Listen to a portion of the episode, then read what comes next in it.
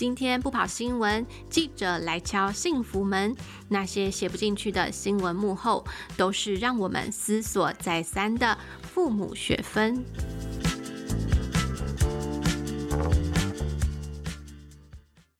Hello，大家好，欢迎收听亲子天下 Podcast。今天不跑新闻，我是主持人易晴。今天不跑新闻是由亲子天下的记者来企划和制作完成，所以节目里呢也会邀请记者来分享他们在采访上的观察，和你聊一聊新闻报道里面没写到的事情。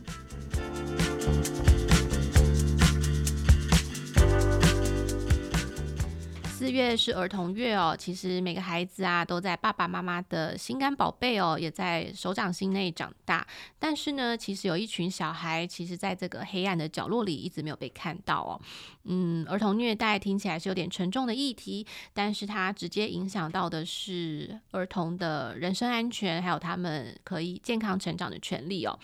那这个议题的困境其实是哦，很多时候它是家里面然后关起门来的事情，所以好像很多的报道都很难可以有一些根本性的解决哦。但是庆天下其实长期的关心儿童虐待的议题哦。那在四月呢，我们也推出了一本新书，希望能邀请大家来一起来关心。那这个新书背后的推手呢，就是我们今天的来宾哦，是我们的出版及产品企划部的副总监陈佩文。我们欢迎佩文。嗯、呃，各位听众大家好，我是佩文。佩文哦，这次做这本哦，这个关于儿童虐待的书，哎，书名是什么啊？可以提醒我们一下。听伤痕在说话。我觉得这书名就非常的打动人。对啊，哎，这书名是怎么来的？可以跟我们聊一聊吗？呃，其实我们每一次在出版的时候，书名都会有好几组提案嘛。其实我们最初有一组是呃，大家也很喜欢，然后也很符合这本书的作者吕立吕医师，嗯嗯，呃，他本身在做这件事情的意义。我们本来第一版的书名叫做《微光捕手》，因为吕医师在那儿少保护医疗的现场有二十多年哦，就是他呃一次次的救治这个被送到急诊室的受虐儿，他就。做了二十几年这样，对，那其实他就是默默的在做，但是毕竟呃，就还是力量很有限，但是他对那些孩子而言，我觉得，哎，他就是一盏。呃，微亮的光，嗯嗯，所以我们我们那时候就觉得说，哎、欸，很很符合他在做的事情，跟他这个人就像一个微光捕手，对，很像，也很符合他的形象，对，很很符合他的形象。但是呢，我们又担心说，哎、欸，这样会不会大家觉得很像一本散文或小说？是麦田捕手吗？是，对，但其实的确，呃，在这本书，在后来我们书名叫《听伤痕在说话》嘛，嗯、为什么后来改成这个书名呢？是这本书不是他，呃。主动来促成要出版了的，是我去敲他的门，嗯、然后历经千辛万苦，然后有这本书。那当初我们在跟他沟通的时候，他其实不想要，就不想要走那种煽情啊、苦情。对，就是其实市场上大家也看到一些书，就是故事性很强，嗯、呃，那大家看完就会觉得，呃，他可能可以改编成电视剧啦、电影啦，就故事性非常的强烈。但吕医师他。不想要走这个路线，他觉得每一个他接到的孩子，每个受虐儿的，呃，或者是加害家庭的这个背后，其实都代表着这个社会里面一个很重要，嗯、但是没有人看见，或者是也无能为力，没有人想要起来解决的一个重要的议题。对，所以他更想谈的是这些故事的背后，呃呃，有哪一些制度的疏漏，或者是大家对于生命教育，或者是。呃，生命权或是人权这样子议题的醒思，所以他更想要谈这些这些问题，嗯、那希望能够召唤呃社会大众来关心儿少保护这个议题，甚至能够呃促成政府相关的单位，因为儿少保护它是一个非常复杂的议题，它涉及的不单单是因为主管机关是卫福部保护司嘛，对，但不单单是这个单位的事，它可能有社政的，有警政的，呃，甚至学校教育的。等等，就是它是很多单位需要一起合作的，嗯、对，所以那个时候，哎、欸，我们就想说，哎、欸，那听伤痕在说话，这个书名可能更能表达医师就是作者他自己想要表达，就是其实这些伤痕的背后有某一些意义的，对，对他们会透露出某一些 message。嗯嗯嗯。刚刚你有谈到说，其实这本书是你自己主动去找医师的，对，这就让我很好奇，就是说，哎，你总会想要去找吕医师来写这本书呢？然后我也听到先前就是有同事在。谈说，其实你为了要做这本书，你等了三年哦。就是这到底是一个 什么样的一个毅力，或是坚持？就是你觉得说，你一定要把这本书给出版出来呢？嗯，应该是说，我当初我在亲子天下十三年嘛，我当初加入这家公司，其实我就是对儿童，嗯，对孩子本身是有。热情跟有些负担的负担这个词比较是基督徒呃呃的用语哦，我是个基督徒这样，我就对儿童的事工是有负担的。那所以我我刚来亲子天下的时候，我跑的我是记者嘛，那跑的路线都跟儿童相关，幼儿教育啊，小儿健康。即便我想要做一个大型的封面故事，我觉得我都没有办法。将它讲得清楚，我也许我也许做出来的可能就会像很感动的故事，嗯，很感人的故事，很悲惨，很悲惨的故事，一大堆的故事，然后然后呢，那可是我又很想要做点什么，然后。对，就一直放在心上。然后当我转了一个单位，我到出版的时候，我就跟当时的主管提了，说：“哎，我想做一个这本书，这样。”然后当时主管就说：“哎，这个其实比较适合做在那个杂志上，它不适合变成一本书。”对，我心里其实是有点不服气，但是。因为我就是刚转一个单位，我对出版是个菜鸟嘛，嗯、所以我没有办法回答他说 哦，对，所以这个其实这到底适不适合做成书这样，那就是慢慢慢慢的我在这个出版领域也累积了一些能力跟经验以后，发现哎，他还是可以做哎。哎，我就脑海冒出我以前采访过的履历医师。其实我、嗯、我很久以前采访他的时候，我有听他说过小孩被关在狗笼的故事哦，然后还有听过在大安区就蛋黄区，特别是蛋黄区里面这种白领对白领儿虐的事。嗯、我那时候都是听完，然后眼睛就睁很大，然后就不可置信。嗯、但是我觉得他每次在跟我讲这些故事的时候，我我心里都是很感动的。那个感动其实是呃，他讲的不只是故事，他都会在。再多跟我分享这些故事背后他看见的议题，嗯，甚至我们一般听到孩子被打、被受虐啊，我们都会去指责那个施虐者嘛，对，觉得怎么会这样、这样、这样、这样？但其实他都会很、很努力的试图去看见那些施虐者，呃，他们的困难，就是没有一个妈妈愿意带着小孩，那在桥上跳楼自杀，就是他那个内心是有多大的。艰难，他才会做这个选择。嗯、然后这些这些施虐者，其实他们很需要被帮助，是，但是他们就没有意识到自己需要被帮助，嗯、甚至很抗拒自己被帮助。那他会觉得，这其实施虐者也是，或是这样的家庭，其实也是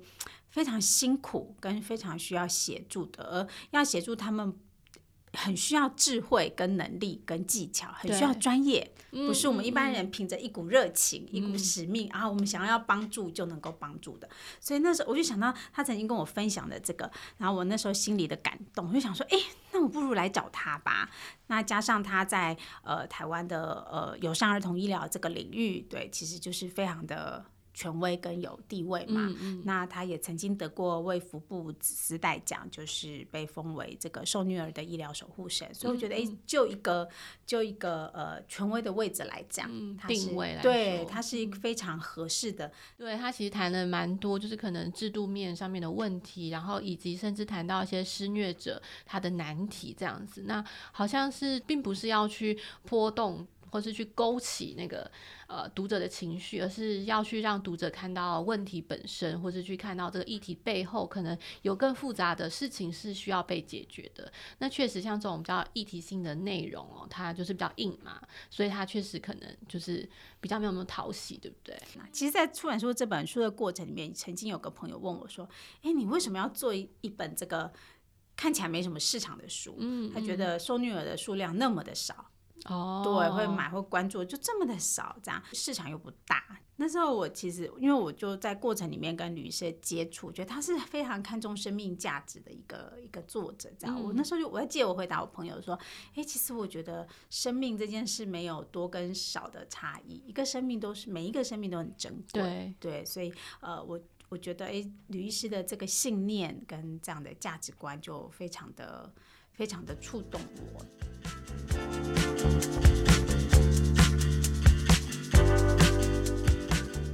那我们谈了就是很多关于这个书的理念啊，还有这个书的呃背后我们所想要呈现出来的议题哦。我很好奇的是，那在这里面有没有哪一个篇章就是特别触动你，或是让你觉得哎，居然这样子也是一个一种儿虐的形式，会有这样的篇章吗？最触动我的、最有感的是一篇叫。比悲伤更悲伤的事，嗯、是因为那个故事它是现在进行时，就还在发生当中。哦、然后那个孩子的年纪跟我儿子一样，嗯、所以我听完的时候，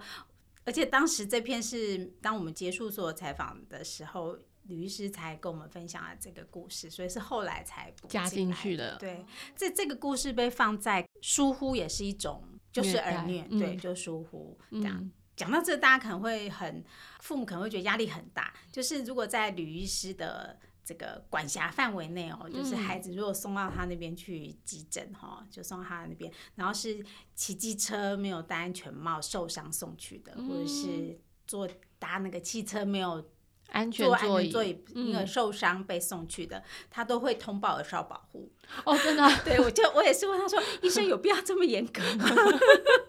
对他来说，这都是疏忽，就对。对，他说，其实疏忽就是儿虐，嗯、所以在书里面是有几个表格，是他整理出来，就是说哪些疏忽。但是这不不是要责怪父母，嗯、对他而言，就是因为孩子，尤其是 baby 或是还没有能力。维护自己人身安全或照顾自己的孩子，嗯，呃，他们就是很脆弱，需要被保护，嗯，对。那大人就是有这个责任跟义务去保护孩子，所以，呃，该给孩子吃没有吃，该给他上学没有上学，嗯，你该给他的安全保护没有做到，对，对吕医师来讲都是疏忽。嗯，那他也不是去通报，就是要指责你。说你没有照顾好孩子，因为的确通报了以后，很很多的家长也会，就是有家长会说，可是小孩那么小，因为有时候很小的小孩你是买不到合适的那个安全帽，嗯，他就会请社工来带那个爸爸。去买合适那个小孩的安全帽，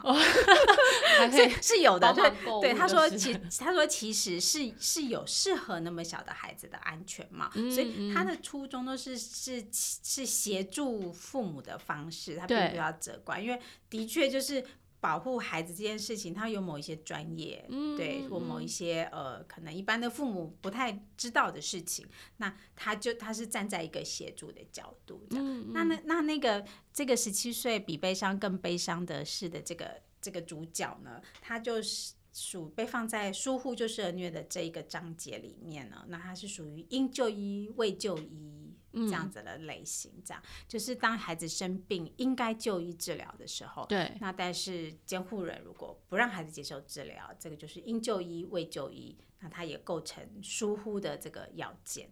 那这个孩子因为十七岁，然后得了白血病.但是妈妈不让他治疗，但是孩子非常的想活下去，他非常的想要治疗。嗯，我当初听到的时候，我其实心里就因为跟我儿子同年，我心里觉得好难过，就是。嗯一个，然后因为妈妈不让他治疗，他又很想回，他去想治疗，所以他医院就通报有效保护，把他安置了，就强制把他带走，他就能接受治疗。嗯、可是你想想看，一个十七岁的孩子，呃，其实他又生了这么重的病，他其实很需要别人照顾支持，他很需要心理的支持。嗯、但是呃，可能应该是最支持他的人，可能就母亲嘛，因为他爸爸还是白血病走。OK，可是就不在他旁边，所以我那时候听到说他眼泪掉下来，我就问医生说他身边有什么重要他人可以陪伴这个孩子？医生就说好像也没有，就是他们的嗯嗯呃儿少保护医疗中心的心理师在陪伴，我心里就非常的难过。这样，那可是医师其实也呃他也没有去责怪妈妈，因为妈妈后来对医院提告。因为 因为因为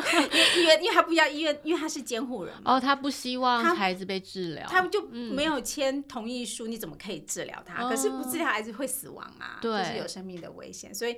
医院为了救命就治疗，所以他就提高，嗯，这样子，所以那个那个吕医师就在中间，就是那就是一个尴尬又复杂的情况，就是医师想救，社工又很着急，然后孩子想活下去，然后妈妈一直在病房吵闹，然后主治医师生气，觉得 就是他是一个 感觉像肥皂剧，是不是？而且很有画面，对，很有画面。可是其实你你在旁边看，你真的会觉得是心痛这样子。嗯、那后来因为儿少保护通报儿少保护，孩子被安置接受治疗，可是母子也就此决裂了。对。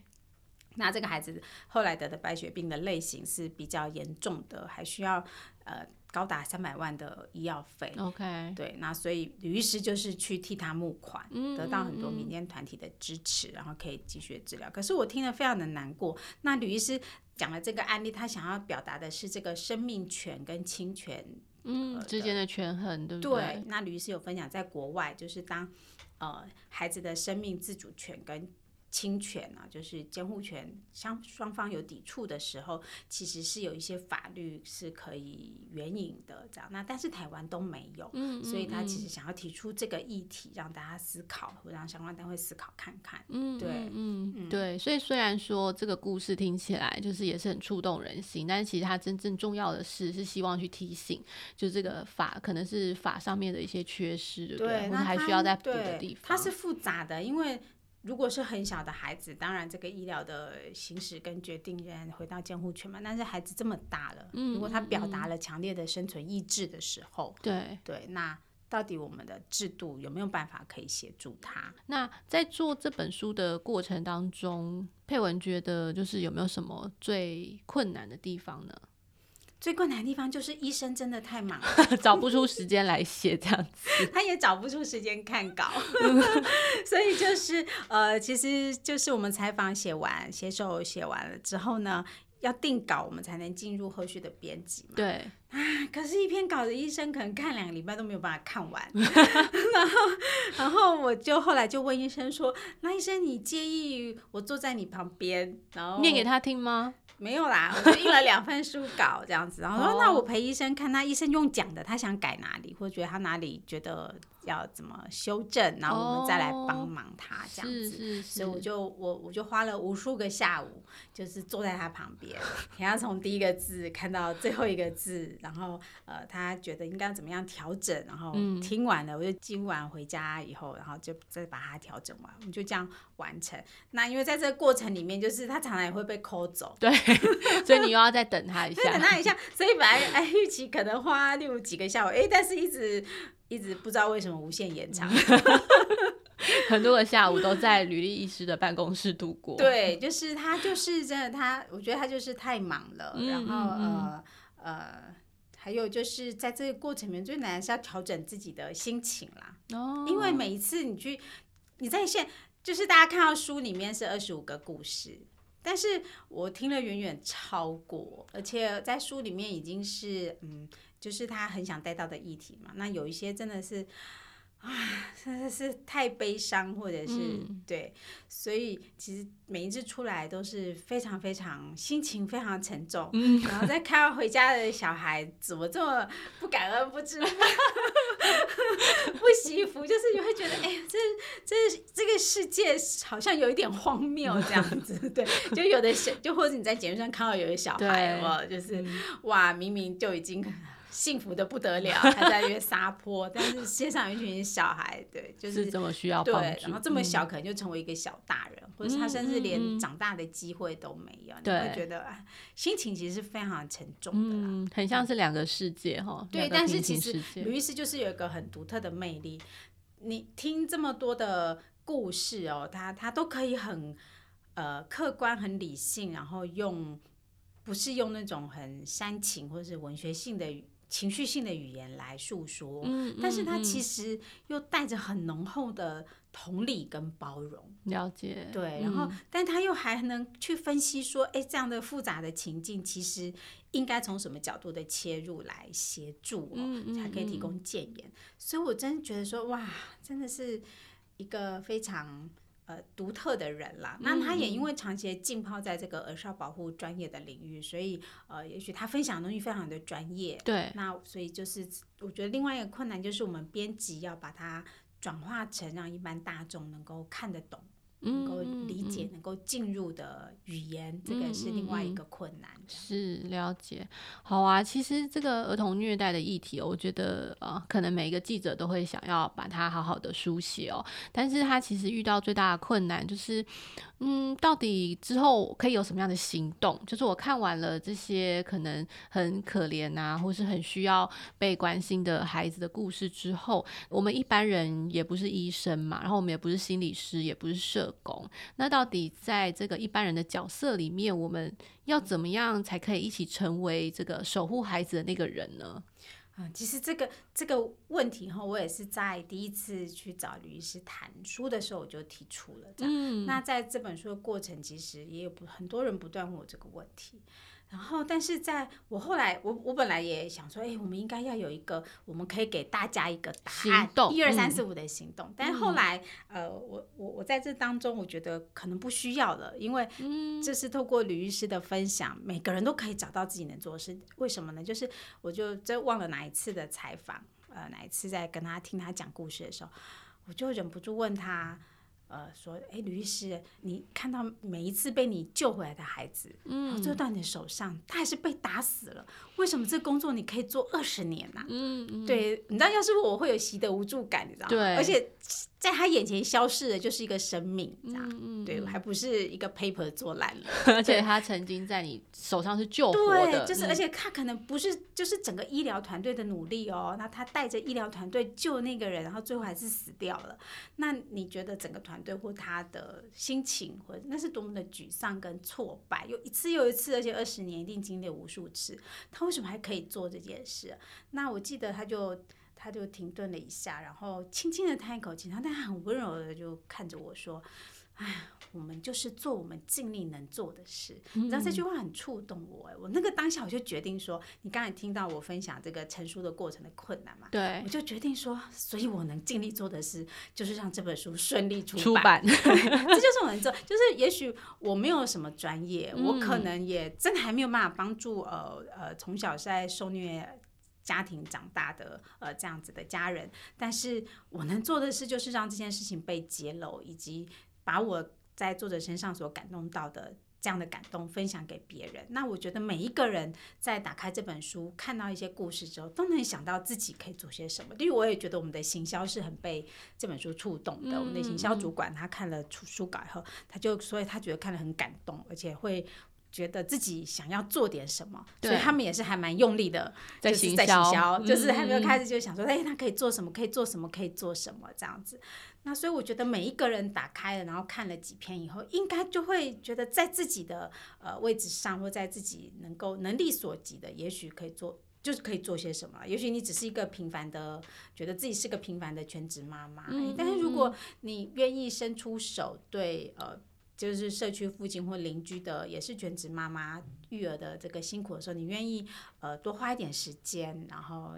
彼此的孩子有点交流聊聊天，也许彼此就可以排解那个孤单嘛。因为其实很多有时候打小孩不是故意的，嗯嗯，对，真的排解他心理上面的情绪，对，就是有情绪，对，那那也许这也是一个很好的方式。所以我这时候突然懂了，我第一次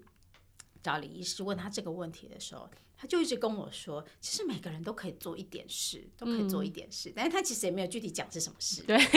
我后来也不知道大家在做什么，只有你自己知道自己的岗位上在做什么事。所以我这时候突然懂了，就是哎。欸就是你看，可是我觉得是因为是这个作者他在这个领域是一个有极大的热情，就是他把儿少保护、把儿童的生命安全、人身安全当成是信仰一般的在维护，把生命权当信仰一般在维护的时候，他的这样的价值、这样的热情跟使命去感动了我，然后进进而透过这本书他分享的去感动了他人。对对对，嗯对，所以说像我们今天在录这 podcast 也是我们可以做的事，把这样的议题给传播出去，对，对不对？好啊，我们非常谢谢佩文今天来到我们的节目哦。那这本书《听伤痕在说话》，如果你对这本书还有更多的好奇的话，亲子天下 Podcast 好书专卖店在节目下方的资讯栏都有相关的连接哦。